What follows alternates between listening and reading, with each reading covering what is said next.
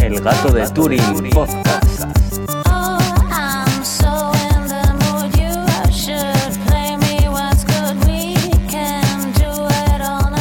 Bienvenidos al gato de Turing. Yo soy Aitor Brazaola. Y yo soy Iván Eguía.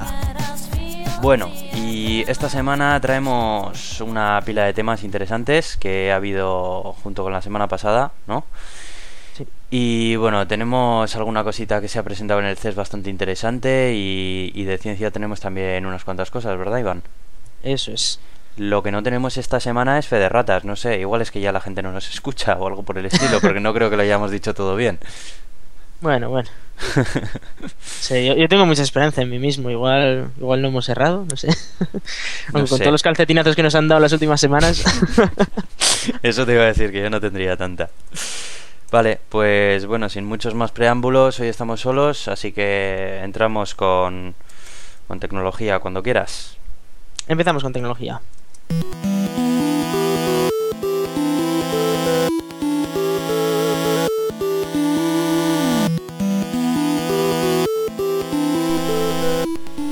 Bueno, y para empezar con tecnología tenemos eh, Project Novena. Nos vienes a hablar de Project Novena, ¿no, Iván?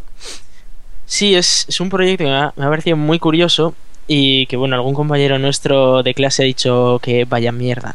Pero bueno, dejando eso, el tema estético de lado, a mí me parece algo interesante y se trata de que han creado un portátil, un ordenador portátil 100% open source, es decir, es decir que todos los eh, todos los componentes del portátil son libres, se, el- se puede los puedes construir tú, digamos, o mandar construir tú y, y los puedes integrar en el portátil, todo todo montado.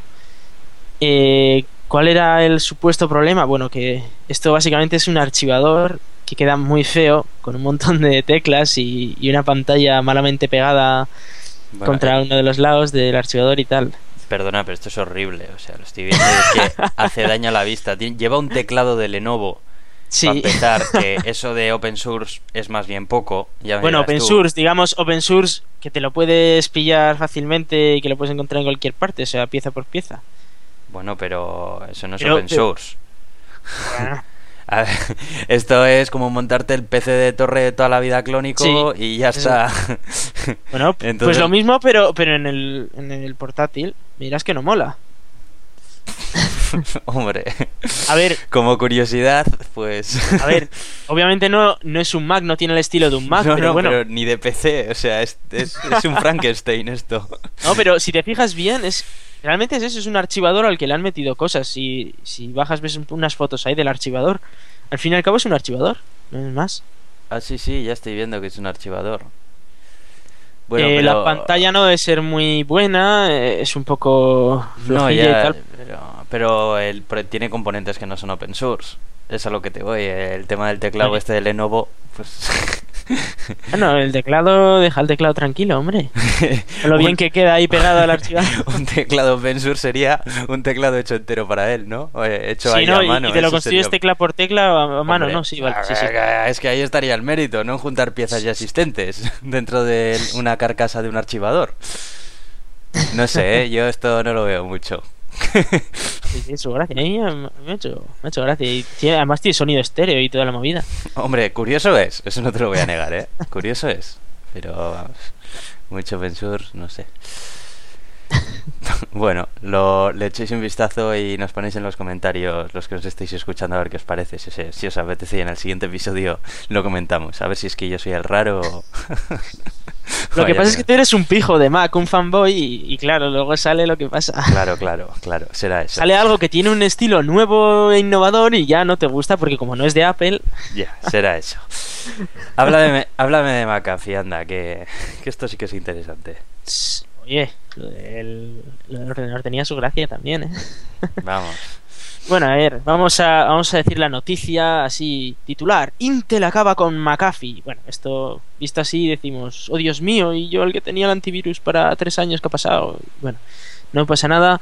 Eh, básicamente Intel ha comprado la empresa McAfee y lo que ha hecho ha sido cambiarle el nombre. y ahora se va a llamar Intel Security. Y ha dicho que va a renovar la plantilla, es decir, que va a haber un montonazo de despidos, por la gracia de despedir a gente, como siempre. Y, y que bueno, que van a, van a empezar a tener un nuevo, un nuevo planteamiento del producto de seguridad y que se va a basar más eh, en hacerlo para empresas que para un usuario final. Básicamente porque las empresas en general suelen saber lo que hacen, un usuario final no sabe y por eso la cagan más. Eh, no, bueno, no es por criticar a todos los usuarios finales que nos estáis escuchando, vosotros sois los mejores, tranquilos. Eh, a ver, a ver, a ver. Este, bueno, para los que no conozcáis, el dueño de la empresa McAfee es un tipo mm, como poco curioso. Eh, se llama John McAfee y tiene un historial, eh, tiene historial hasta de delitos incluso, el tipo, y parece que ha sido el protagonista de una película de acción, un thriller de estos o algo por el estilo. El caso es que si vais a su página web, que se llama whoismcafee.com, en inglés, quienesmcafee.com, podréis encontrar entre documentales de armas y demás cosas un vídeo en el que sale él explicando una guía de cómo desinstalar McAfee antivirus. Y el tipo sale sentado en su eh, en la biblioteca de su mansión encendiéndose un puro con un billete agradeciendo a toda la gente que ha comprado su producto de seguridad y el tipo pues preguntando a un informático que parece más bien friki cómo se desinstala eh, McAfee Antivirus. Porque parece ser que al soporte técnico de McAfee Antivirus no paran de llegar preguntas de cómo narices se desinstala este Eh, programa. Y, doy fe, doy fe porque yo lo he tenido instalado y para desinstalarlo, claro, o sea, tú dirías, bueno, pues le das al desinstalador y listo, pero no. A ver, a ver, pero que es de el dueño de la empresa y el tipo sale en el vídeo en un albornoz indicando cómo tienes que desinstalar su programa, diciendo que está hasta las narices de recibir ese mensaje de correo electrónico y al final al- salen un montón de tías eh, con poca ropa que le están, pues eso, ayudando, secándole el sudor mientras el hombre lo está explicando y demás. Y bueno, cuando termina el vídeo, el paso final es coger una pistola y disparar al ordenador. ¿Vale? Y esto lo está haciendo el CEO de la compañía McAfee. O sea, bueno, os podéis pero imaginar. tranquilo, tranquilo, porque ya McAfee ha sido vendida por 6.000 millones de euros que se los ha embolsado este señor estupendo que dispara a los ordenadores con chicas al lado. Efectivamente, o sea, de verdad, ¿eh? tenéis que entrar en la página web whoismcafee.com porque vais a flipar, en serio que no os vais a alucinar el personaje que está detrás de esta em- compañía de antivirus. Que bueno, ya no es suya, ya la ha vendido, pero vamos, o sea, este tipo es como para hacer una película de él, ¿eh? En serio, o sea, es increíble, increíble.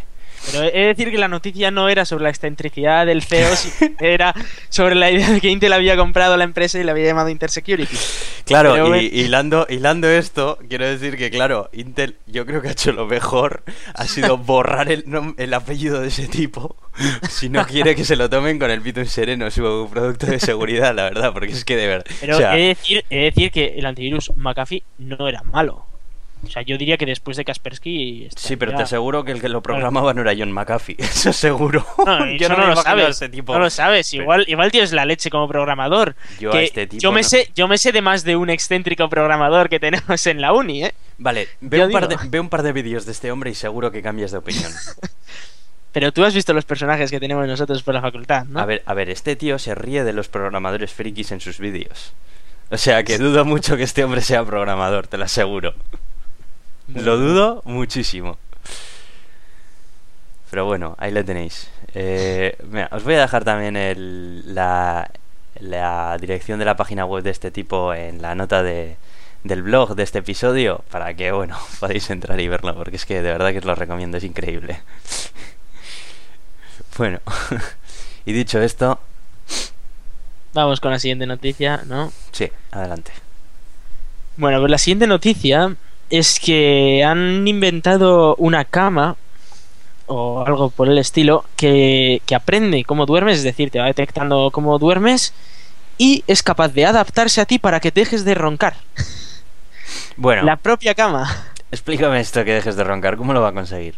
Eh, bueno, imagino que, eh, o sea, entiendes que la gente ronca habitualmente porque se queda en una mala postura y, y tiene lo- pues, los orificios nasales, etcétera, en una mala colocación. Entonces, pues bueno, la, la cama se puede adaptar para que tú estés más a gusto o para que tú te sientas obligado a cambiar de postura para no roncar.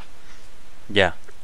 a todo esto, o sea, no solo detecta ronquidos, sino que tiene como una especie de bueno, es una especie de cama inteligente que lo que te dice es, te va haciendo un, un plan de cuántas horas duermes al día, de qué días has dormido más, qué días has dormido menos, te crea gráficos, eh, bueno, un- una, una movida de la leche, o sea, tiene- es, es una cama inteligente. Mira, aquí explica exactamente eh, cómo, cómo, cómo hace para que dejes de roncar. Lo que hace es inclinarse.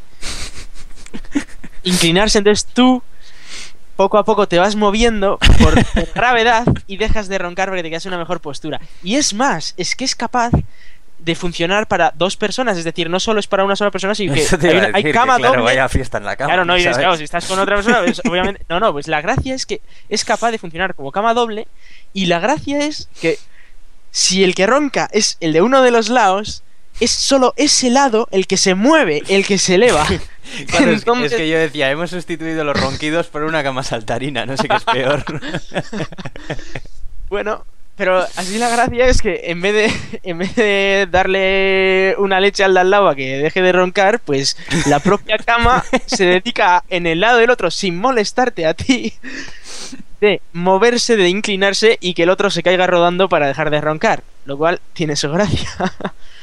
Y luego tiene eso, lo que decía yo de la, tecnología Sleep IQ, que, que va monitoreando lo que duermes y te hace un gráfico eh, día a día y si duermes eh, pocas horas, pues eh, te lo pone en rojo el día. Si duermes muchas horas, te lo pone en verde. Si duermes lo justo, pues en amarillo y tal. Y, y te va diciendo, pues esta semana has dormido no sé cuánto, eh, esta semana no sé cuánto, o por ejemplo, pues este mes has dormido 230 horas. Y, y cuánto, además es más, es capaz de, de controlar eh, cuántas veces respiras por minuto, eh, cuántas pulsaciones por minuto tienes mientras duermes. Es decir, vamos, que te, te hace un perfil completo de tu sueño, básicamente. No me lo digas, esta locura se ha presentado en el CES, ¿a que sí? Eh, eh, sí, efectivamente, se ha presentado en el... en el- sí. Vale. Y, Es que el CES es el típico sitio en el que se presentan todas estas locuras que Sí, luego pero me mogollón parece de ellas no salen a la... ya, pero... buh, esto... como idea, ver, obviamente esto tiene que mejorar mucho, pero la idea de una cama que te hace dejar de roncar, que si estás con alguien también le hace dejar de roncar al de Sí, lado para sí, que eso no está muy bien, pero el problema Que- es lo de que siempre, que calcule ¿a qué que precio lo puedes sacar? ¿Eh? Eh, aquí estarían hablando actualmente de que saldría a 5.880 euros. Claro, es que, joder, una ca- ¿cómo- ¿cómo te vas a...? Es que es, es que es un precio prohibitivo. Eso es algo que el que tiene esa Ah, pasta sí. para gastárselo en una cama no se lo gasta en esa cama. Se compra una cama de lujo con otras cosas, ¿sabes? Eh, Son productos Pero que se quedan que fuera del marco. hoy en día, hay un colchón hoy en día te cuesta cerca de los 1.000, ¿eh? Bueno, pero No. 5.000 te Sí, estás sí, una columpiando mogollón, ¿eh? Bueno, yo creo que esto se podría se podría bajar el precio y se podría el concepto se podría mejorar mucho. O sea, yo creo que como idea como idea puede ser algo interesante. Sí, Sobre todo a mí lo que me ha gustado es el tema de que te controle lo que es lo que duermes y, y todos los parámetros eh, de corazón, respiración, etcétera, de mientras duermes. no, no Luego ya solo falta que le pongan una dirección IP y puedas publicarlo, puedes publicar tus pues, respuestas eso en internet. fácil. Bueno, pues el año, el año que viene veremos será a ver si esto ha salido. eso de que algunos duermen tres horas y tal. Sí, sí, seguro. bueno, vamos a hablar otra vez de Intel. Eh, ¿Os acordáis de cuando Apple presentó el nuevo procesador del nuevo iPhone 5S que funcionaba a 64 bits y le pilló al resto de la industria de los procesadores en bolas? Porque ninguno tenía en su roadmap todavía sacarse Bueno, ya está el fanboy aquí No, diciendo no, que los demás están pero- en bolas menos No, su empresita es- mágica. No, eso, eso lo reconoció Snapdragon en público, que en realidad no tenían planeado procesadores a 64 bits ARM. pero porque realmente no, o sea, Ni Snapdragon que falta, ni, ni que fuera útil. No, o no. En un principio salieron diciendo que no hacía falta, que para qué, que para cuál. Poco después salieron diciendo todo lo contrario, que era todo un acierto, que era la siguiente evolución, evidentemente es la Sí, siguiente evidentemente evolución. 64 bits Pasar mola. de 32 a 64 bits eh, Sí, sí. es un salto cualitativo, no cuantitativo. O sea, no- va a permitir hacer otro tipo de cosas con los dispositivos portátiles actuales. Entonces, ahora quizá en este mismo momento, según hablamos, no esté en su punto álgido, no se esté explotando todos los recursos que puede dar, pero mm, es, es innegable que es el siguiente paso a tomar. Vamos. Yo he de decir que por debajo de un gigabit de tamaño de palabra me parece poco, pero bueno. Bueno, pues eh, resulta que el siguiente que la siguiente compañía que fabrica procesadores móviles que va a dar el paso es curioso que no es ni Qualcomm ni MediaTek ni nada, va a ser Intel.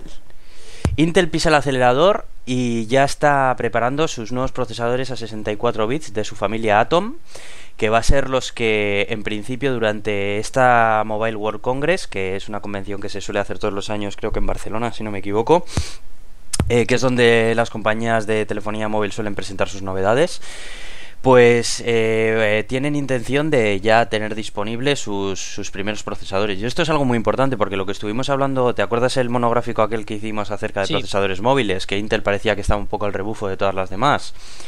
Que se había quedado dormida con sus Atom y ya para cuando llegó a la fiesta ya estaba el pescado vendido. Bueno, pues parece ser que ahora mismo Intel ha despertado y ha dicho, no, no, si es el siguiente paso, nos vamos a subir al carro y estar ahí desde el principio. Y me parece, Pero- vamos, genial. He de decir que el responsable de marketing de Intel igual habría que tendría que revisárselo un poco, porque sacar un nuevo procesador con una novedad tan grande como que pasa a 64 bits, que ya probablemente tenga una arquitectura muchísimo más compleja, eh, y seguirle llamando Atom con lo que eso, o sea, con lo que el pasado de Atom supone, Sí, yo estoy de acuerdo que, que Atom deberían deberían totalmente retirarlo. Es que, vamos, Atom tiene el unas nombre de Atom ya tiene eso, es, ya una connotación muy negativa. Sí, de lo que supuso Atom de vamos yo creo que lo que fue sacar un, un netbook que eso no tiraba ni para atrás mm, que estábamos hablando que, que era peor que un Pentium 4 aquello o sea, es que eso es un desastre mm. Cuando salió Atom en su día y no sé sí, sí, no, hoy, hoy en día... que venían de los Celeron y todos estos y dices pero ¿a dónde vas? Sí. O sea, Y bueno, la, la otra principal novedad que se nos va a presentar en el CES de este año parece ser que van a ser también la proliferación de SOCs de 8 núcleos. Que bueno, yo creo que el camino está más por los 64 bits que por el apelotonamiento de núcleos. ¿Tú qué opinas?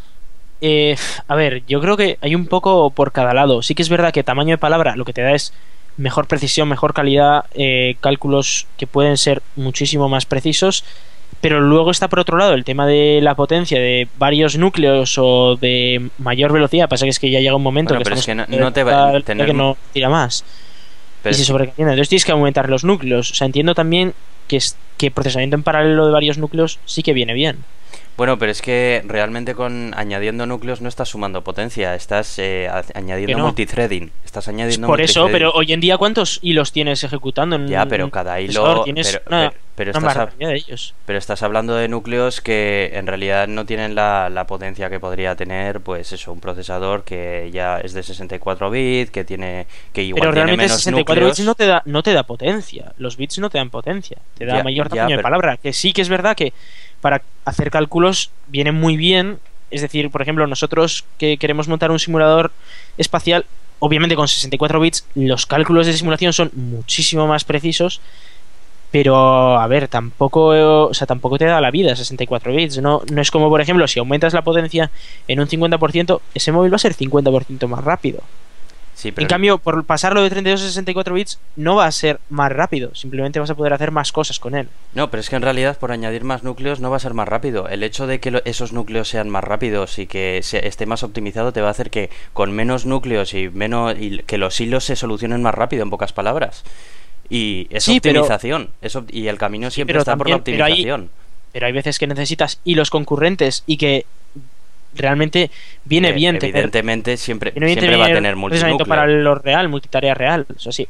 vamos. Sí, pero eh, quedarse en la tecnología actual añadiendo núcleos me parece como si nos habríamos quedado en el, mono, No, sí, claro, en el, mono- en el mononúcleo añadiendo gigahercios. Y yo por eso creo que el siguiente paso es 64 bits. Y se ampliarán nuevo y se harán procesadores de 64 bits con más núcleos y todo lo que tú quieras, sí. Pero yo creo que innegablemente Sí, sí, el había que siguiente hacer un paso paso a pasa 64 a través bits. de 64 bits. Sí, sí, sí, sí. Yo había creo que hacer que un paso a 64. eso es, yo creo que el hecho de estancarte en 32 bits añadiendo núcleos, a mí me parece un error. Me parece que te estás quedando atrás. Sí, sí. De la misma manera que yo también pienso que en ordenadores ya de sobremesa y así habría que dar el paso a 128. Pero bueno, Claro, bueno, y llegará, llegará, claro que llegará. Así que bueno, ahí nos quedamos con Intel, que parece que espabila un poco. A ver si es verdad. Y Bueno. un poco de competencia por ahí. Eh, así rápidamente voy a hablar acerca de la NSA, ya sabéis que me encanta. y bueno, Sí, esto ya ha, llegado, ya ha llegado a unos límites que ni siquiera el propio gobierno de los Estados Unidos puede estar eh, callado. Y bueno, ya era hora de que se pronuncien y que el mismo presidente del gobierno diga algo, porque yo creo que ya esto es serio y bueno, las cosas que se están filtrando de lo que hace la NSA, de los dispositivos que ha creado para, para interceptar redes wifi a kilómetros, para incluso y- e incluso se ha demostrado que eh, interceptaban pedidos de ordenadores portátiles y demás para imple- implementarles dentro de la BIOS a, nivel de hardware eh, chips precisamente para, para poder filtrar todo, toda, toda la información con la que se trabaja en ese ordenador y demás antes de que llegue a sus casas de- del, del que lo ha comprado, ¿sabes? Antes de que llegue ha pasado por la mano de la NSA y todo, bueno, unas, unas barbaridades increíbles. Y bueno, ha salido, ha salido eh, Obama y hablando acerca de todo este tema, diciendo que, bueno, que quitando un poco de hierro al asunto, diciendo que también que en realidad los medios han sido un poco sensacionalistas, yo no sé hasta qué punto eh, hombre, yo me imagino que los medios, como siempre, suelen pecar de sensacionalismo y algo habrán mm, maximizado, no lo dudo. Pero aún así, simplemente el hecho de, de las filtraciones de, de información en dispositivos móviles, de todo, es que eso, incluso a otros líderes de Estado, que es que, pero bueno, ¿cómo se puede...? Bueno, me parece increíble. A ver, el, el tema de esto es que la NSA nos espía igual que todas las agencias de inteligencia. Y ahora se ha descubierto y encima se han descubierto protocolos de espionaje, etcétera. Claro, a ver, el hecho de que digas, bueno, yo sé, probablemente me estén espiando, a ver, no a mí, pero mis comunicaciones pueden estar interceptadas por un organismo. Pues mira, si tú lo sabes y dices, bueno, vivo con ello, pues bueno, pero eso no lo convierte en que esté bien hecho. O sea, no, no, obviamente, decir, a ver, es, es un vive- ataque a la privacidad, eso... claro, y eso es innegable, ¿sabes? O sea, si no tienen derecho a hacer eso, porque no lo tienen, porque sus propias tema, que- leyes que, lo no tienen derecho. Efectivamente, no tienen derecho. Y- Entonces, Y, es más, o sea, ¿qué hace, qué hace el gobierno de los Estados Unidos espiando a, a, a correos, por ejemplo, que, que estemos, que estemos enviando aquí en, en, en otro país? Es que no tiene sentido. Bueno, pues el propio Obama ha dicho que la forma sensacionalista en la que estas filtraciones se han publicado ha provocado más enfados que respuestas. A la vez se han revelado métodos a nuestros adversarios que podrían impactar a nuestras operaciones en manera que podríamos no entender hasta dentro de unos años. Esto me repatea ligadillo, tío. O sea, encima, Seguridad Nacional, Dice- es que es lo de siempre. encima dicen, Es- hombre, sí, ha sido sensacionalista y tal, y es que a la vez han revelado métodos a nuestros adversarios. Perdona, pero es que tú esos métodos no los tendrías que emplear. Claro, eso ni es- tú ni tus tema. adversarios. O sea, es Eso que es. vamos, es que me parece Pero- increíble que encima diga eso. Bueno, Es que se basa básicamente como, bueno, es que esto, poder- el revelar esto podría ser un, un problema de seguridad nacional, así que prohibido revelarlo. Ah, no, no, no. Tú no tienes que hacer eso. Claro. El problema de la seguridad nacional te lo comes de otra manera. O sea, ¿qué pasa? Que aquí ahora por seguridad nacional vale todo. No vale todo. claro. Todo no vale es. por seguridad nacional. Hay cosas que no se pueden hacer. Bueno, pues Obama no Y se ha igual hay que buscar una nueva manera de, Claro. de proteger la nación, no sé, me parece a mí. Y no creo que armándonos hasta los dientes y vendiendo armas a Libia no creo que sea la solución de, para proteger el país. Pero bueno, yo- yo- Bueno, pues Obama no se baja del burro y acto seguido va y dice, no podemos prevenir ataques terroristas o ciberamenazas sin la capacidad de interceptar las comunicaciones digitales. Así que no pueden desmantelar de forma unilateral sus agencias de inteligencia. En Básicamente nos dicen que, vale, efectivamente, Que si os hemos pica, cometido delitos, eso es, hemos cometido delitos contra nuestra propia constitución, no hemos respetado a ni Dios en ninguna parte del mundo, pero por seguridad nacional los vamos a seguir haciendo porque es lo que debemos hacer y punto. Efectivamente. Y que nos den por saco a todos los que opinamos que nuestra intimidad es nuestra intimidad y que ahí no tiene por qué entrar nadie. Bueno, pues eh, acto seguido, pues ha seguido comentando las reformas que va a hacer. Dice que bueno, que visto que a la gente le molesta, que bueno, que algo va a cambiar. Dice que la principal es la referente a la recolección masiva de llamadas telefónicas, sobre las que el presidente insistió una vez más en que no se almacenaba el contenido, sino sus metadatos. Desde ahora, este programa sufrirá varios cambios importantes. En primer lugar, toda la información obtenida mediante este sistema de vigilancia dejará de estar bajo el control del gobierno y de las agencias. Pero todavía no está muy claro quién quedará a cargo, ojo. Que a mí esto me da todavía más miedo. ¿Sabes? Obama habla de una tercera parte o de las propias compañías telefónicas. casi nada. Sí, sí, es como, bueno, aquí vienen Yogo Telefónica y Orange que, que ya no solo te cobran por usar su, sus servicios, sino que encima registran todo lo que haces con sus servicios y luego si el gobierno les pide información, pues ellos se lo dan con todo, con todo el gusto del mundo, claro. Sí, y a saber si esas, si esas empresas de terceros que dicen son más de fiar que la propia NSA. Qué miedo me da. Porque O sea, una empresa privada, dices, bueno, al menos la NSA es una empresa pública que dices, bueno, se supone que está bajo unos estándares públicos, se supone que que, tiene otro tipo de se, intereses. se vota en el Congreso, que tal, que bueno, que es, al menos está, es público, ¿no? Que tiene una representación pública, pero luego te viene, te viene por ahí toda una empresa privada que el- su único objetivo, recordemos, como el de todas las empresas privadas, que en ningún caso lo estoy criticando, es, Es el ganar ganar dinero. dinero que está muy bien, pero que cuando estamos hablando de, de respetar los derechos humanos o de respetar los derechos de intimidad o de lo que sea, eh, empiezan a pasar a un segundo plano con tal de ganar dinero y eso lo hemos visto muchas veces, vamos, yo creo que no hay ninguna duda de que las empresas, pues sí, que mientras ganen dinero muy bien, pero si pueden ganar más dinero, van a ganar más dinero y si, y si para hacerlo necesitan cargarse derechos humanos, la mayoría lo va a hacer. Es así. Y si se tienen que cargar derechos de privacidad, pues ellos serán lo Bueno, que haga luego todo esto queda también en la ética de cada empresa, tampoco las vamos a demonizar. a No, no, todas, no, no digo, pero no digo bueno, todas, pero digo en general se ha visto muchísimas veces que Pero sí, yo creo que, bueno, no lo sé, empresariales, a mí yo, yo creo que esta información no debería estar en ningún sitio directamente. Bueno, dice que aún así, mientras se realiza la transición, cualquier consulta a esta información tendrá que incluir el permiso específico de un juez y solo podrá ser sobre los datos de personas con hasta dos grados de separación sobre un sospechoso en lugar de los tres actuales. Bueno, a mí esto es algo que me parece completamente lógico, que lo que me extraña es que no se hacía antes, porque que yo sepa, para incluso para para realizar un- un- una escucha telefónica legal necesitas permiso de un juez. se necesita el permiso de un juez. Y esto a no, no ser que seas la NSA y entonces. Pero claro, estos todo, señores se estaban pasando esto por el forro de ahí. No lo vamos a decir porque es un podcast para todas las edades. Y bueno, dicen que mientras se realizan esta consulta de- a un juez, hombre, evidentemente, es que esto tendría que ser, vamos, es increíble que no se haya hecho ahora. La pregunta es: ¿y cómo es que antes no se hacía? Bueno. Es decir, ¿cómo- antes, ¿qué pasaba? Que cogían y decían: Oye, pues hoy me apetece escuchar lo que dice ese tipo de ahí, el vecino de no sé qué, a ver qué pasa. Bueno, No sé. Pues además se ha referido a otras grandes preocupaciones, que claro, esto les cuece y le importa más, porque estamos hablando ya de los líderes de otros países. Hablando acerca de, de las escuchas a, a otros líderes de, que, que ya se han visto, dice que nuestros aliados merecen saber, cuando quiera conocer qué piensa de ellos sobre un tema, cogeré el teléfono y les llamaré en lugar de utilizar la vigilancia. O sea... o sea... sí. Está diciendo que antes utilizaba la vigilancia. ¿Sabes? Pero ahora no, ¿eh? No os preocupéis, que ahora os voy a coger el Sí, teléfono no, y os llama- a- es que, es que además- ¿Cómo puede decir eso, tío? Es que Además vamos, está diciendo, es que además lo dice bien claro, dice, bueno, ahora si, si yo me, me preocupo por lo que piensan mis amigos, es decir, si yo un día digo, oye, pues no sé qué, qué querrá ese amigo, igual quiere dar una vuelta, pues en vez de, en vez de mandarle a cuatro sicarios a espiarle y le corto las comunicaciones y todo, a ver qué leches está haciendo para saber si quiere ir a dar una vuelta, le voy a preguntar a ver si quiere dar una vuelta. Es Oh, la- bien, me parece estupendo, una idea estupenda, pero igual debería haberse basado un poquito antes en eso, ¿no? Es decir, Sí, sí, es que... descuelgas el teléfono, le llamas y ¡Ey! ¿Qué te parece tal? En vez de coger y montar una red de espionaje para saber a qué le parece, es que no lo entiendo, no, no me entra en la cabeza. Es que Es me hace gracia, porque merecen saber cuando quiera conocer. Cogeré el teléfono y les llamaré en lugar de utilizar la vigilancia, como he estado haciendo hasta ahora. es que vamos, es que es increíble. De verdad que este buah, es que este mundo, madre mía. Bueno, por ello asegura que no monitorizarán las comunicaciones de sus aliados, que menos.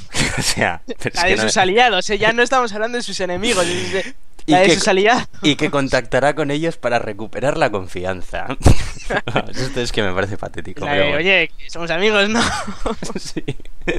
Que lo de que te hayas estado escuchando las Eso es, te conversaciones no te escuchando importa, tres ¿no? años, pero amigos. Es que vamos. Es increíble. Bueno, dice que por desgracia para el gobierno de los Estados Unidos todavía hay muchas más cosas polémicas sobre la mesa que no se han querido mojar. Sí, que eso sí. del espionaje de correos, de chats, de PRIS y los backdoors en las tecnologías de los routers y Eh, demás. backdoors la, a mí interro- parece una la, barbaridad. inter- Eh, la interceptación de comunicaciones a través de cables submarinos y un largo etcétera. también. Que eso, que, que, que no. Ya habrá eh, tiempo de que ya habrá tiempo de explicar Porque habrá tiempo de que se nos a olvide quién a le importa. eso no le importa a nadie, ¿sabes? vamos, es que. Es que vamos, es, es que es un circo, de verdad que es un circo, macho. es que no me lo puedo ni creer. no lo es, la verdad. Madre mía. Bueno, vamos a cambiar de, de tercio porque vamos, es que esto... Bueno, a ver, esto es una noticia que, bueno, tiene, tiene una de cal y una de arena. Eh, bueno, las armas son una cosa que, bueno, nos gustan o no nos gustan, están ahí. Unos pueden decir que sirven para defender a, a las personas, otros dicen que no. Bueno, yo allí en ese, en ese esto- debate no me voy a meter. Eh, Esto es muy simple. Las armas sirven para matar. Y punto. Dejando eso de lado, luego las puedes usar para defenderte a ti o para atacar a alguien, pero sirven para matar. Bueno, pues estaréis O diciendo, y bueno, ¿y de qué de estamos hablando o- de armas en este podcast? Bueno, pues resulta que eh, en Las Vegas, pues es lo que tiene, ¿no? Que en una semana estás en una conferencia de electrónica de consumo y a la semana siguiente hay la feria más grande de a- armamentística del mundo. Eh, así, tal cual, recogen y, y montan la siguiente feria. Y bueno, una de las cosas eh, que se han presentado es un rifle inteligente dirigido por ordenador. Eh, podéis ver la imagen que hemos dejado en el enlace a la noticia del blog. Es increíble porque, bueno, ¿habéis visto Alien? Eh, Yo he Ah, visto tú- has visto Alien. Predator, No sé si sirve. Vale. Eh, ¿Sabes? No sé si en Alien vs Predator sale, creo que no. Un rifle que utilizaban, que era, le llamaban el rifle inteligente, que detectaba movimiento y automáticamente apuntaba y disparaba. Simplemente le tenías que dar al gatillo. Bueno, eso eso creo que solo sale en sí Alien.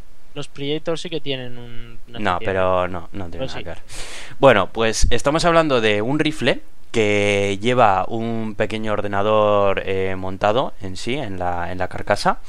Eh, lleva su procesador ARM y demás y lleva una... Lleva Linux además, creo, para... Sí, lleva. Linux de sistema Si operativo. quieres que algo funcione, le tienes que poner Linux. Y bueno, resulta que está conectado a una serie de sensores que realmente tienen en cuenta las condiciones ambientales, la inclinación y detecta la mejor posición de tiro y te indica exactamente al, al objetivo al que estás apuntando eh, cómo tienes que colocar el arma, tal, o sea, desde la propia mira que tiene, que es como mirar a través de un HUD de un, de un videojuego. Y además, por lo que estoy viendo, tiene para ambos ojos, no es una Sí, sí, y es que encima tiene para ambos ojos. La verdad que es increíble. O sea, parece la típica arma de, de Call of Duty, tío. O sea, es increíble. O sea, Bueno, es decir que mola la tecnología. Lo que es el producto, pues en fin. sí, bueno, eso ya digo que en ese debate no me voy a meter, pero simplemente, bueno, yo lo menciono pues, quieres porque me la tecnología me parece increíble, sin más. No, no te metas, que si no al- alargaríamos mucho esto y, y tenemos muchas cosas que hablar. Bueno, y de esto poco más que decir. Y otro poquito más que decir, una curiosidad, y es que, bueno, hace poquito estábamos poniéndonos un poco sentimentalotes, si os acordáis, con Winamp, que Sí, había pues, eh, sido descontinuado y tal. Sí, ha acabado. Pues no lloréis, porque Winamp ha sido comprado por Radionomy. Y bueno, pues ha encontrado un nuevo hogar en Radionomy. eh, lo han, han comprado el, eh, la empresa o la han adquirido, yo no sé ya. en- bueno, han seguido, con- han continuado con el desarrollo, imagino, sin más. Y bueno, Sí, pero básicamente. eso, el producto, es. Básicamente Radionomy es una compañía que, que tiene radios a través de internet, que era como lo que tenía eh, Winamp, no sé si recordáis que tenía una sección de radio en internet que se llamaba Shoutcast. Y bueno, pues es en lo que estaba interesado Radionomy, ¿no? Pues como plataforma para ampliar sus canales de radio a través de internet han adquirido eh, Winamp y bueno, me imagino que incorporarán nada más que la, la función de radio no- de Shoutcast a, a su reproductor y no sé qué pasará con el resto de Winamp, pero bueno, por lo menos A parte mí de me su el tecnología. tío. Ya, a mí también. Shoutcast en realidad yo no lo utilicé nunca, pero bueno, sin es verdad que hoy en día tienes VLC y dices, bueno, no sé por qué necesitas más, pero Mm. sí que es verdad. Además tenías un, una, una mesa de mezclas interesante entre los Winamp y así, no sé, tenía Tenía su gracia, la verdad, el programilla. Y sobre todo el tema de que era muy, muy ligero. Hmm, Era lo que Que más me gustaba. un mierda ordenador y, y ponías el Windows Media Player y querías eh, reproducir una canción que duraba 3 minutos y empezabas a reproducirla 5 minutos después de, de darle clic. Sí. En cambio, este era, era la leche y podías elegir encima la calidad de sonido con la que estás reproduciendo y la verdad que estaba muy bien. Bueno, pues si queréis más información podéis eh, buscar a Radionomy a través de internet y bueno, pues vais a poder encontrar eh, lo que ha hecho con el nuevo Winamp. Sí, a ver si hay suerte y, y lo ponen un poco en condiciones, también para que haya un poco competencia con, VL con VLC y este tipo de, de productos. Dudo, dudo mucho que este Winamp le, le den ese enfoque, ¿eh? No lo creo, pero bueno, sin más. Ya, tiene más pinta de que va a ser más para, para sí, sí. igual para streaming de radios o algo así, ¿no? Eso es. Bien. Bueno, pues esto es lo que hemos traído de tecnología por hoy y tenemos unas cuantas cositas de ciencia, ¿verdad? Eso es, vamos allá. Venga, pues vámonos paciencia.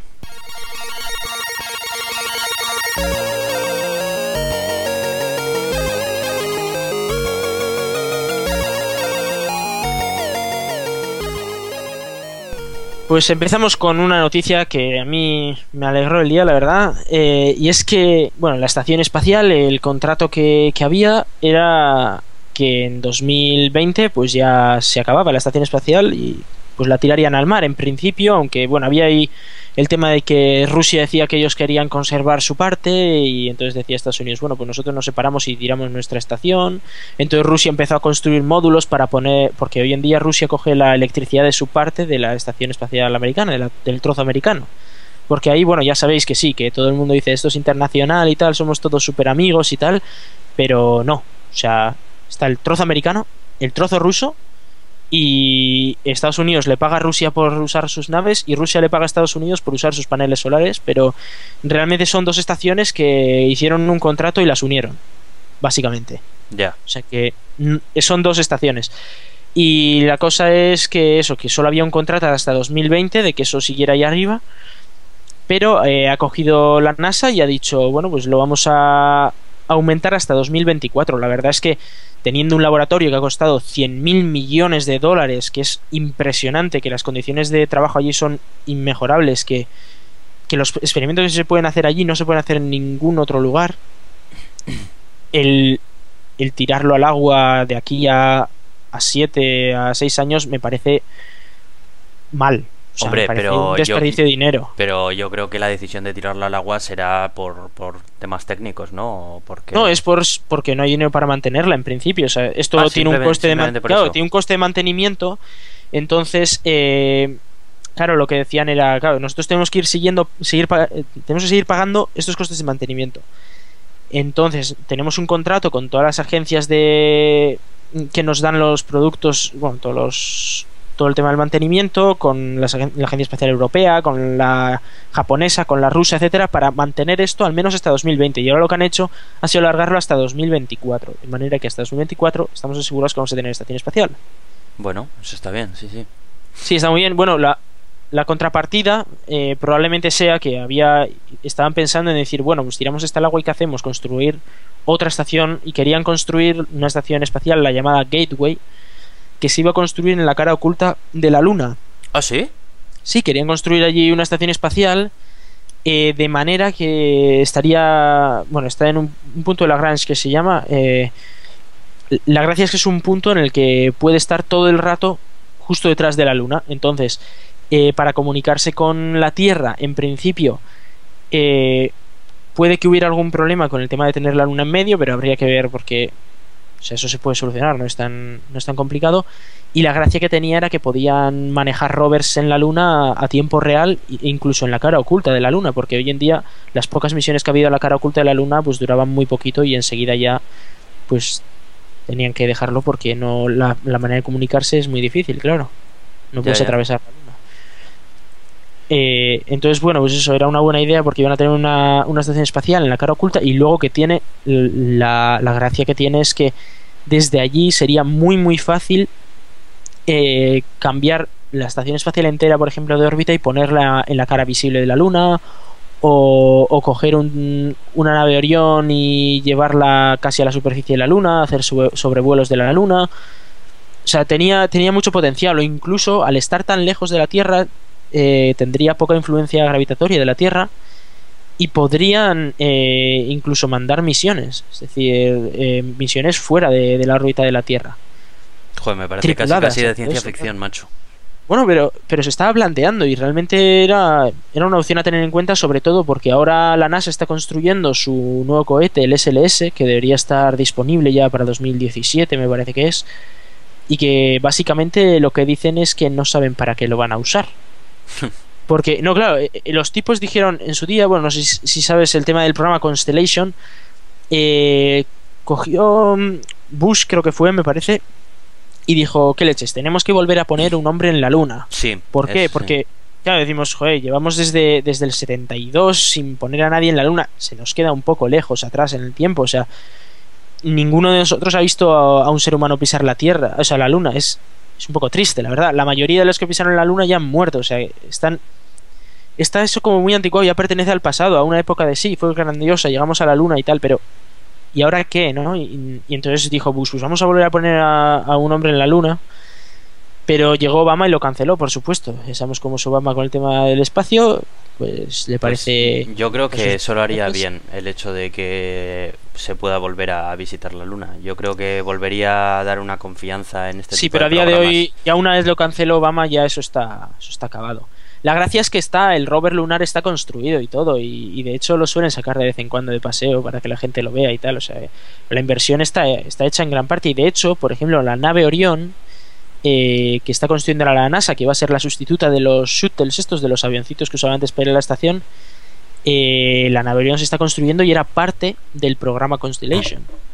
Y, y el cohete SLS salió también de rebote del programa Constellation y es un cohete que en su versión básica, en la inicial sería el cohete más potente en servicio, pero que luego querían sacar va- varias versiones más potentes y de hecho querían sacar una para 2030 que iba a ser mucho más potente que el cohete Saturno 5 que fue el que envió a la gente a la Luna. O sea, es, un cohete impresionante. El cohete más potente de la historia de la humanidad sería, o sea que... Pero claro, luego dicen, vale, sí, vamos a construir el cohete más potente de la historia de la humanidad. ¿Y ahora qué hacemos con él? Porque ahí se han quedado. Ya, Claro, ya. les han dado el presupuesto para crear el cohete más potente de la historia, pero no tienen objetivos. Entonces empezaron a, a decir, oye, ¿y si, ¿y si vamos a... y cogemos un asteroide por ahí, nos lo traemos a la Luna y mandamos astronautas al asteroide? Y dicen, oh, sería la primera vez que un ser humano pisa un asteroide. Oh, qué bien, venga. Y, y coge unas rocacitas y nos las trae. y, y ha cogido Obama y ha dicho, bueno, bueno, ya veremos de aquí a unos años. Y, y de hecho ha dicho, ha dicho que él dice, vale, pues para 2021, ¿qué os parece? Y la NASA ha dicho, ah, genial, bien, nos dan presupuesto para 2021 para traernos en asteroide y tal. Y luego dicen, ah, mierda, si no hay asteroides que traer. A mí me está pareciendo también un poco caótica la, el cómo está funcionando la administración Obama con el tema de la NASA porque o sea, no está haciendo ni puñetero caso a, la a las prioridades científicas y lo que está haciendo es qué es lo que me va a dar más votos a mí. Voy a decir hoy en la tele que vamos a traer un asteroide a la Luna y que van a ir astronautas a visitarlo. Bien, votos para mí. Sí, no sé. Pero, y- pero luego dice, vas a la comunidad científica y te dicen, ¿pero qué asteroide cogemos? Y, ah, no, es que no conocemos ninguno. Y entonces preguntaban, preguntaban del Congreso, ah, pero es que no hay. Y dice, ah, no, no, probablemente habrá, un montón habrá. Lo que pasa es que no los conocemos. Y dice, ¿por qué no los conocemos? Ah, porque no has puesto telescopios para verlos. Si tú no pones tele... Claro, di- si no conoces lo que hay ahí, no puedes ir a por ello. Es más, si no conoces lo que hay ahí, te puede caer en la cabeza Sí. dejando eso de lado, o sea, hasta ahora, eh, yo creo que, vamos, han dejado de lado todas las propuestas estas de buscar asteroides. Eh, a mí eso me parece muy preocupante. Y, sí que es verdad que en este caso, bueno, dices, vale, sí, es para traer uno a la luna y hacer la propaganda de que vamos a visitarlo y tal, y bueno, que sí, que sería, en cuanto al retorno científico es interesante también, por supuesto.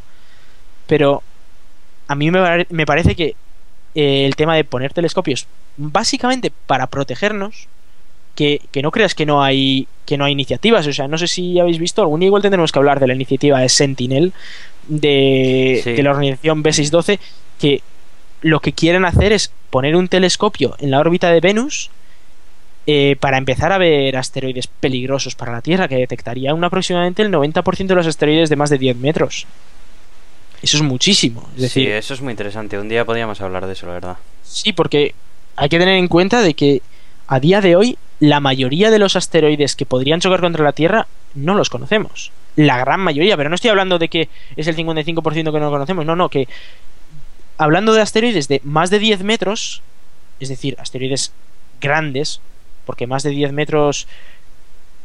Es más, diciéndote, asteroides de más de 30 metros solo conocemos el 10%.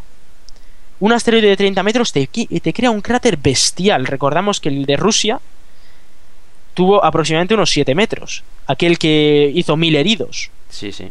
Y eso que ni por, por el ángulo que tenía ni siquiera llegó al suelo. Uno que pegue de lleno es que pega un pepinazo tremendo. Y, y como caiga en un área poblada, eso estamos hablando de 7 metros. Bien, pues de los que tienen más de 30 solo conocemos el 10%. Es decir, Pues- que po- podría haber dentro de ese 90% un asteroide que, que viniera hacia la Tierra. Es así de simple. Y eso es, es muy fácil detectarlo, simplemente tienes que poner un telescopio, obviamente eh, más cerca del Sol para que pueda mirar hacia atrás, hacia la Tierra, y, y detectar ahí los asteroides poco a poco. Y de hecho ese es el proyecto de, de B- B612, el Sentinel este, que si tú quieres pues hablamos un día sobre el tema, porque la verdad es que es una empresa privada que está intentando conseguir el dinero para, para montar ese telescopio porque las agencias públicas pasan del tema. Y a mí me pareció muy interesante un vídeo de que ocurrió en, en el Congreso de, de Estados Unidos, que de hecho está por ahí, igual lo podemos poner en el, en el podcast, en la parte de... Sí, se puede No. añadir. Eh, es un vídeo de, de uno de los jefes de la NASA diciendo que a día de hoy no, no puede. no podríamos hacer nada si descubriéramos que un asteroide viene dentro de, de una semana a chocar contra la Tierra. De hecho, la pregunta que le hacían en el Congreso era. eh, imagínate, ¿no? Que, que ahora descubrimos, gracias a uno de nuestros telescopios de pura potra, que dentro de tres, tres semanas un asteroide va a chocar contra Nueva York. ¿Qué hacemos? Y el tío dijo, lo mejor que podemos hacer es rezar. es todo lo que se le ocurre, porque no hay nada. Entonces, obviamente, si decimos, eh, vale, eh, ponemos ese telescopio y descubrimos que viene un asteroide dentro de cinco años que va a chocar contra la Tierra, dices, vale, pues montamos todo, eh, ponemos pues o, o, o, yo sé, o cohetes o, lo que haga falta para desviar ese asteroide, lo que lo que sea, pero vamos, que se podría montar, pero si no sabemos nada, pues no se puede hacer nada. Y todo esto para hablar de la, de la estación espacial, Eso te iba a decir. de la leche. Eso te iba a decir. Iván, vuelve, estábamos hablando de la estación espacial. Bueno, pasamos a lo siguiente. Vamos a hablar de, de unas botellas curiositas. sí, sí. Eh, a ver, esto, eh, las botellas Flasca, ¿eh? que- sí, no, es que encima tiene, tiene gracia el nombre y todo. Eh, de- decían el chiste de Flasca en toda la boca, ¿no? Pues, pues sí, más o menos. Porque. eh, eh, bueno, aquí viene otro héroe que pista de estos que, que bueno, como siempre, pues eh, resulta que son unos timadores. No sé por qué, todos los ecologistas últimamente son timadores. Y, y el tipo este, pues, eh, ha creado una botella de cristal. Y a todo esto dices, vale, me parece estupendo. Igual me compro una y así puedo meter ahí agua y me la llevo por ahí de viaje. Y dices, ah, no, no, no, no. Pero es que esta botella de cristal es la releche. Y entonces eh, él explica por qué su botella de cristal es la releche. Y dices, ¿qué pasa? Pues que, que guarda mejor el fresquito de la botella. No. Resulta que consigue reestructurar el agua y convertirla en agua estructura, eh, estructural. Y de hecho, consigue que vuelva a su estado manantial. A ver, Explícame qué es el agua estructurada y cómo es el estado manantial de un agua. de- debe ser que. Yo, a ver, yo he de decir que no soy químico, es decir, no os puedo hablar de, de química. Eh, sí que es verdad que he leído a químicos hablar del tema. El agua estructurada no existe. Es así de simple. El agua o es agua o no es agua. No es que sea estructurada o sin estructurar. O sea. Es así. H2O es H2O Es como el siempre. chiste. Sí. Pues el tipo este ha sacado estas botellas, ¿no? Y, y para demostrar que es la releche, este agua súper estructurada, manantial y todo lo que quieras, eh, cogió y dijo, vale, pues tengo un campo enorme de, de- de hortalizas y tal, y la mitad lo regó con agua normal y la otra mitad la, la regó con su agua estructurada, que me pregunto yo, para empezar, que si el tío lo regó botella a botella, se debió tirar 10 años por cada riego, o sea, como tengas que regar un campo entero botella a botella, bueno. Y dice que el campo que lo regó botella a botella fue un 18% más productivo. Y que las fresas eran más sabrosas, resistentes y compactas. A todo esto, claro, no hay ningún estudio sobre el tema y no lo ha publicado en ninguna parte. O sea, él, él lo dice y tú le crees. Porque él lo dice. Ha creado agua estructurada. Obviamente todo lo demás que diga es verdad. Flasca en toda la boca. Efectivamente. Y luego otro tema, el tema de que lo vuelve, eh, eh, le devuelve a su a su estado manantialoso. Es- a su estado de manantial o no sé qué leches. Eh, cada manantial tiene una composición distinta según los minerales que hay allí, etcétera. De hecho, por eso mm, hay mil marcas de agua y, y en cada en cada botella de agua pues se viene su composición química. Y te puede gustar más una u otra, Sí, pues sí, según su sí, pero es composición un, química. es un manantial random. Dependiendo Sí, es- de la eh, botella que cojas, es un manantial de un sitio diferente. Sí, efectivamente. Eh, claro, y, y el tipo, ¿no? Eh, el sabio hombre del flasca en toda la boca, cogió y dijo, oye, si ha conseguido un 18% más de productividad con mis fresas, ¿qué puede conseguir eh, con los humanos? Digo, "Vo- voy, a, voy a llevarles vida a los seres humanos, a ver. Y por supuesto, por supuesto, ha cogido las botellitas y le, la vende para todos los humanos, ¿eh? para que todos podamos consumir agua man- manantial de esta guay guay. Y cómo, en qué se basa en est- esta super tecnología, ¿eh? porque digamos, joder, este tío debe ser Dios, menos para crear esto. La cosa es que eh, él ha inventado un tratamiento para la botella que se llama tecnología de programación del sílice. Esto es así como que coges una piedra y tú le hablas a la piedra y la piedra te entiende. En este caso un vidrio, pero como queramos, como queramos que, que sea. Y lo que hace es, él le explica al vidrio lo que tiene que hacer con el agua, ¿eh? le, le, le abs- Y absorbe así botella a botella está el tío en la fábrica. Tal cual. Algo así. Lo que él dice es. eh, eh, la, la, la flasca, pariente cercana, la flasca de toda la vida, esto es lo que dice el artículo de, de Mulet. Dice, la flasca tiene un tratamiento especial, la tecnología de programación del sílice, que transmite al vidrio la información extraída de la naturaleza, de modo que el agua pueda recuperar la estructura vibracional que tenía en el manantial. La, la estructura vibracional, a ver, esto, esto, ¿qué es? O sea, no lo entiendo, ¿no? ¿Qué es la estructura vibra- vibracional del manantial que tiene que Es que recuperar existe. el agua a través de la información que le da el vidrio? Es que Es que se ha inventado la que a mí palabra. a mí esto me resulta muy redes de ordenadores. O sea, tú le envías al vidrio un paquete de información y el vidrio se lo envía al agua y el agua actúa en consecuencia y hace sus operaciones. Pero a mí no me cuadra que el agua sea lo suficientemente, inteli- lo suficientemente inteligente como para hacer eso. Y, y el chico este pues vende, efectivamente, dice... De hecho, si tú lees la descripción, dice, no prometemos milagros. Ni hemos...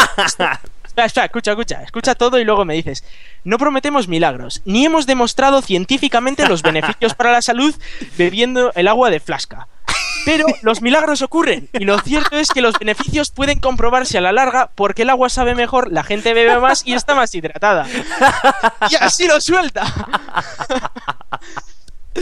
Y luego dice, No tener la flasca tener la flasca cerca actúa casi como un dispositivo psicológico. Y de, venga ya. O sea que no necesitas ni usarla. Es como Con tenerla tú tener cerca, una flasca vale. cerca que te, que te quedas a gusto ahí. Eso es. como las tarjetas del metro, igual, igual. Y, luego el- dice, oye, pero hay... ¿y el agua qué sabe? ¿Sabe igual o...? No, él dice que sabe muchísimo más rica, pero vamos, no se va a comparar. Si es agua manantaliosa con la estructura vibracional arreglada, ¿cómo vas a Cruz ver? del Gorbea! ¡A hombre!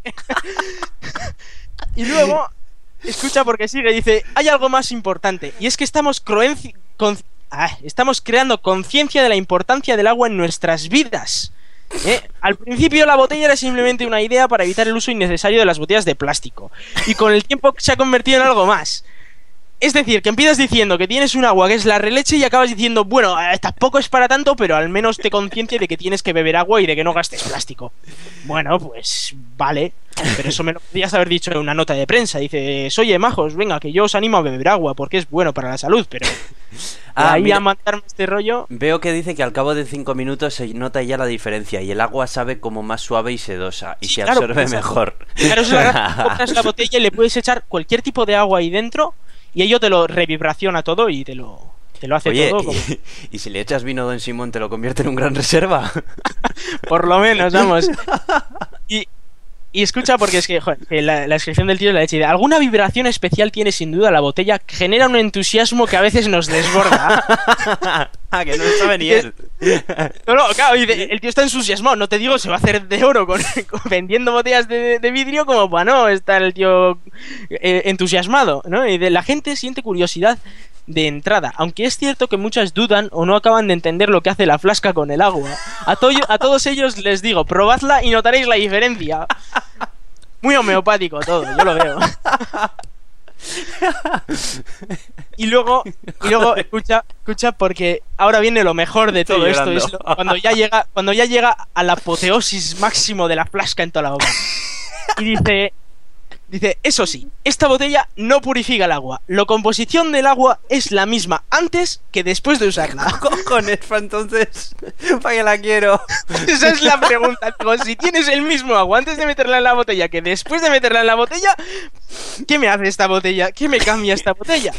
Y eh, esto básicamente lo dice porque luego dice, eh, de modo que recomendamos a la gente que filtre si quiere el agua de grifo antes de llenarla. Lo justo para dejar un espacio en la parte superior antes de ponerle el tapón de corcho. Al cabo de 5 minutos se nota ya la diferencia, agua se ve más suave y sedosa y ahí se absorbe mejor.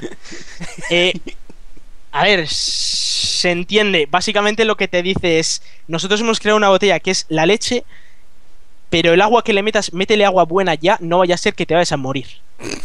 Mm, Porque esto no hace nada. Bueno, esto es una señora magufada. Así, en toda Sí, sí. regla. Así a lo tonto, por la botellita te cobran entre 19 y 49 euros. A lo tonto, Joder. por la botellita de agua. Va, robo. claro. Esa es la gracia. Ahí está. Bueno, vamos a pasar a otra cosa. Eh, tenemos la Space Up Challenge ya por ahí, ¿no? Efectivamente, eh, no sé si os acordaréis, eh, hace un año, bueno, algo menos de un año, participamos Aitor y un servidor en la NASA Space Up Challenge y bueno, de hecho llegamos incluso hasta la competición internacional y nos dieron pal pelo. Pero bueno, eh, la verdad es que fue una experiencia estupenda, nos, nos lo pasamos muy bien y yo recomiendo a todos los que os guste un poco pues el tema del espacio eh, y de esas cosas, eh, aunque no tengáis conocimiento específico en programación o en cosas espaciales o en lo que sea que podáis pensar que requiera esto, eh, no hace falta. Con, buen- con vuestras ideas y vuestro entusiasmo es suficiente y de hecho allí mismo lo comprobamos que nosotros no teníamos básicamente ni idea de nada y aún así pues conseguimos hacer algo chuli y la idea la idea básica es que allí te ponen unos retos y tú lo que tienes que hacer es resolver uno de los retos como tú mejor sepas como a ti se te ocurra. Y se crean grupos etcétera de manera que bueno pues puede pues entre varias personas y tal pues resuelven los, los retos. Eh, nos lo pasamos muy bien y además había charlas con los astronautas el año pasado que podías hacerles tus preguntas. Eh, luego pues grabamos vídeos de la estación espacial. Eh, bueno, fue la verdad es que fue una experiencia estupenda Sí, fue muy divertido. eh, Este año eh, es el fin de semana de abril del 12 y el 13 de abril. eh, con lo cual, bueno, pues allí estaremos nosotros. Imagino que en Bilbao habrá, habrá evento, esperemos, ¿no? Eh. Ahora mismo todavía se están definiendo dónde van a ser los eventos, todavía no está claro en cuáles van a ser. El año pasado eh, en España tuvimos en, en Madrid, en Bilbao y en Barcelona. A ver si este año hay suerte y también tenemos en esas tres ciudades, e incluso que se apunta alguna más. Querían hacer alguna por Zaragoza, incluso s- me acuerdo que estuvimos hablando con Asier Arranz, un, un compañero, y que querían intentar hacer la de Bilbao en un sitio novedoso, digamos, ¿no? Mm. En el mar, ¿no? Me suena que, que querían hacerlo. Así que podría ser, podría ser interesante. Yo os recomiendo que, que participéis, que os paséis por la página para ver un poco cómo fue el año pasado, para, para entender un poco de qué va el tema. Ya os digo que no, no hace falta no hace falta conocimientos específicos en ninguna materia. Hay, Y- Además hay retos eh, prácticamente para cualquier disciplina. Sí, Eh, así- creo que lo sabía hasta para derecho, gente de derecho Sí, y cosas de esas, la verdad. Que- había, había y luego había esas de eh, una idea para para que la gente eh, conozca más la NASA y no sé qué y qué se te ocurre para que la gente conozca más y cosas así que puedes decir oye pues se me ocurre hacer una publicidad de no sé qué manera o ir a las clases y explicar no sé qué no sé eso ya tú te inventas tu, tu solución al reto y, y la publicas y luego pues puede entra hay cinco categorías de, de premios y puedes conseguir premios bastante guapos como ir a despegues de la NASA y cosas así todavía están empezando a planearlo, así que todavía no tenemos los retos ni siquiera dónde están los eventos, pero bueno, yo creo que, que puede ser interesante para, para abril. Así que apuntad ahí en el calendario Yo me apuntaré fijo. para, al menos un mes antes ir mirándolo y, y ver si vamos a apuntar. Y finalmente, eh, para acabar ya con la sección de ciencia, vamos a hablar con una vamos a hablar de una noticia que esta semana, pues la verdad es que ha habido mucho mucho revuelo por el tema, porque hace un par de días, el 20 de enero, a las 10 de la mañana hora UTC, a las 11 de la mañana hora española, eh, despertaban eh, a la sonda Rosetta. Eh, llevaba dormida esta sonda 31 meses, es decir, más de dos años de que no se había sabido nada de ella. ¿Por qué? Bueno, pues para ahorrar batería, básicamente. Entonces, eh, obviamente había mucho miedo porque después de dos años dices, igual le ha pegado un meteorito incluso, o sea, es que nu- nunca sabes lo que le ha podido pasar. En dos años han podido pasar muchas cosas, han podido fallar instrumentos, fallar la antena mismamente y ya no puedes comunicarte con ella. Y llevaba, claro, más de dos años, pero todo funcionó perfectamente. Seis horas tardó la señal desde, desde que se lanzó desde la nave hasta que llegó a la Tierra. 6 horas y 19 minutos, con lo cual está muy lejos la nave. Y vamos a explicar un poco qué va a hacer esta nave, porque dices, vale, has despertado una nave que lleva dos años dormida, ¿y qué? Eh, esta nave, europea, por cierto, por mucho que la NASA se haya encargado de decir que también han colaborado un poco, pues efectivamente, claro que han colaborado, como en todos los proyectos espaciales, pero la sonda es europea, eh, va a ir eh, a un cometa y va a ser la primera vez en la historia que una nave espacial creada por el ser humano va a aterrizar en un cometa, es decir, que va a bajar hasta el cometa y se va a posar sobre él. No va, la última vez que hubo algo parecido hubo un impacto terrible de, pero porque estaba planeado ya, un impacto contra un cometa. Esta vez no, esta vez va a aterrizar en el cometa y desde allí pues va a enviar señales, va a hacer comprobaciones a la composición química del cometa, etcétera. El cometa al que se va a acercar y al que se va, va a aterrizar se llama 67P barra Churyumov-Gerasimenko. Ah, Eh, sí, un nombre cortillo y Sí, fácil para- de recordar. sí, le podemos llamar el Churi si quieres. pero- Me gusta más. sí, eh, eh, un cometa es bastante grande y lo que va a hacer la nave se va a poner a dar vueltas alrededor del cometa de aquí a unos meses en agosto y luego va a soltar un pequeño trocito que se va a posar encima del, del cometa, con lo cual pues tiene tiene su gracia. Eh, para llegar hasta allí ha tenido que ir más lejos que la, o sea, casi tan lejos como la órbita de Júpiter, es decir, muy lejos. Y y todo eso con paneles solares, es decir, hasta ahora sondas que iban tan lejos pues iban con generadores de radioisótopos así, pues esta vez ha ido con paneles solares, lo cual es todo un reto porque es bastante bastante lejos y el sol no llega tan bien, con lo cual ponerle un panel solar a algo que va a ir tan lejos pues no no tiene tanta gracia, aunque recuerdo que la sonda espacial Juno que va está ahora camino hacia Júpiter también lleva paneles solares y, allí no hay mucho sol, también es que hay unos paneles solares bestialmente grandes. Claro, pero bueno, por lo menos eh, dirán que algo que capte, por aunque sea poco, siempre es algo Sí, más que nada. sí.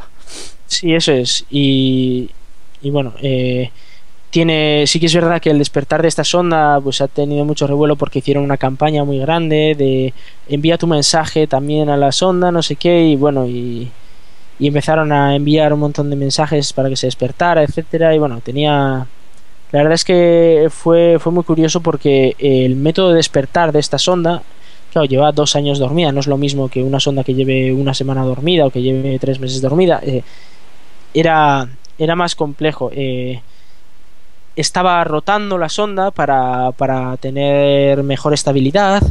Encima estaba muy fría. eh, entonces, claro, eh, la manera de despertar era muy difícil. Encima llevaba dos años. Y claro, por mucho que tú sepas aproximadamente dónde está la sonda, no, no estaba claro dónde estaba. O sea, no estaba seguro exactamente dónde estaba la sonda. Y la sonda tenía que enviar una señal hacia la Tierra. Entonces, pues claro, no. O sea, fue complejo. Tuvo que despertarse, poco a poco ir calentándose porque estaba muy fría. Llegó a 30 grados de temperatura la sonda. Todo- para eso, pues usando eso, pues, sus propios calentadores. Y luego empezó a comprobar dónde está dónde estaba el sol para poner sus paneles solares apuntando perfectamente el sol. Luego frenó su rotación para girar mejor, etcétera. Y luego, pues eso, empezó, empezó a calcular en qué posición estaba del sistema solar para saber dónde estaba la Tierra. Giró su antena hacia la Tierra y pum, y envió la señal. Y aquí pues, vimos una estupenda señal ahí, todos contentos en la mesa. Ya sabéis cómo. Me recuerda como la primera escena de la película de Wally en la que se despierta el robotito en el mundo solo y tal, ahí se carga por la mañana con la luz solar y demás. Eh, buah, esa peli mola, ¿eh? Sí, mola mucho. Bueno, pues esto ha sido todo lo que hemos tenido esta semana. Han sido bastantes cositas, así que nos vamos despidiendo, ¿no? Sí, sí. Bueno, pues recordaros los métodos de contacto que son el Twitter de- del programa, que es arroba el gato de Turing. Eh, podéis mandarnos un email al gato de gmail.com eh, bajaros el podcast en iTunes o en iVoox o en nuestro blog y ver la entrada que hemos hecho en elgatodeturing.com y luego un servidor que en Twitter es arroba cronosnhz con cada kilo Eso es. Y yo soy arroba racican con Z y con C. pues dicho esto hasta la semana que viene. Hasta la semana que viene.